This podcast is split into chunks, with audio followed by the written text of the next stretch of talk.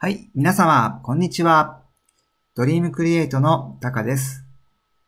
今日は話し手と聞き手の成長につながるコミュニケーション術、相手を深く理解するためにというテーマでお話をさせていただきます。最後までよろしくお願いいたします。まず皆様いろいろなお仕事をされていると思います。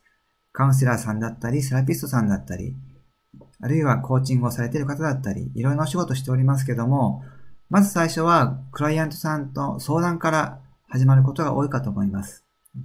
そこで、まず相談者が自分で問題の原因に気がつくことです。そして、実行可能な解決策を見出せるようになること。そして、やってみようと思うだけじゃなくって、実際にやるぞという決意をできること。そこまで導けることを目的にしています。そして、その結果、相談した方も、相談された方も、お互いに良い良いコミュニケーションになり、成長につながっていくことを願っております。2、相談を受ける側のポイントです。まず、相手の話す現象にとらわれないようにしましょう。今起きている現象、問題、悩みといったものは、一つの一面に過ぎないわけですね。根本的な問題ではないですから、その部分に対してはそんなにはとらわれないように話を聞くということがポイントです。そして相手に語りかけるときには、相手の表層、肉体に対してではなくて、相手の潜在意識に語りかける、そんなつもりで語りかけてみましょう。すると、相手の潜在意識の言葉を引き出すことができるようになります。本当はこうなのよね。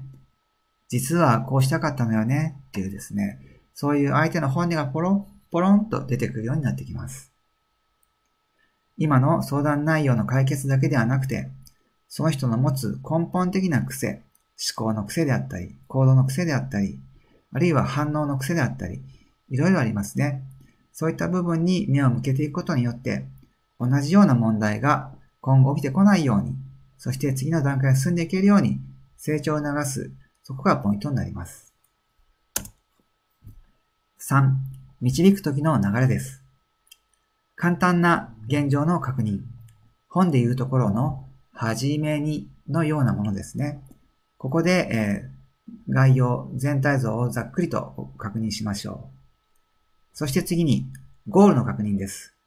ここはとっても大事です。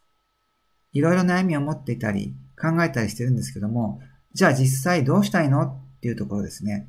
そこがはっきりしてない人が意外と多いんですね。ですからここを、じゃあどうしたいんですかっていうところを相手の言葉でしっかりと表現していただく。ここがポイントになってきます。ゴールの確認ができましたら、次、次は詳細の内容を確認していきましょう。ではもう少し具体的に内容、状況についてお話をお伺いしていきましょう。その後に、本人の分析1。ではどうしてそうなっちゃったんだろうか？という部分をご本人の分析をお聞きしましょう。そして本人の分析2。ではどうしたら改善できると思うの？というところ本人のご意見を聞いてみましょう。本人の分析3。自分の改善案やってみた？というふうに聞いてみましょう。やってなければ、どうしてやってないの？っていうところも聞いてみましょう。どうしたらできるようになるのかなっていうとこも聞いてみましょう。まあ、このようにですね、えーまず助言をするというよりも、まずは相手にいろいろ問いかけて、自分の中で整理をしていただく、そんなコミュニケーションからスタートしてまいりましょう。4、聞き手側の準備です。自分自身を無色透明にする、またはホワイトキャンパスにするということです。これは自分の中にある作為を消すということですね。じゃあ作為とは何という話ですが、作為とは何々しよう、何々してあげたい、きっと何々だろうという聞き手側の意識、あるいは前提条件、あるいは、うん先入観、こういったものですね。こういったものを一旦脇に置いておくということです。もちろんね、その人にいいいい方向に導いてあげたいっていう思いでやるわけですけど、その思いもさえも一旦脇に置いておく。そして自分自身を無色透明にしていく。もしくは、ホワイトキャンパスより真っ白な自分にしていく。そうすることによって、相手にとっての安心感が芽生えてきます。そうすると相手がぽつりぽつりとですね、本音が出てくるようになります。そして本音を語ることによって相手は自分の中でいろいろな気がつき、そしていろいろなことを発見をしていくようになっていきます。5、聞き手側の意識の置きどころです。ここ、とっても大事な部分になります。目の前の相手に意識を集中するのではなくて、相手の向こう側に意識を置くということです。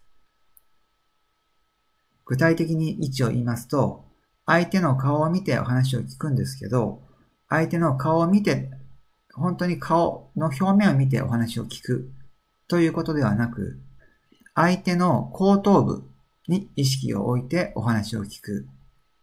そんなことをぜひ心がけてみてみてください。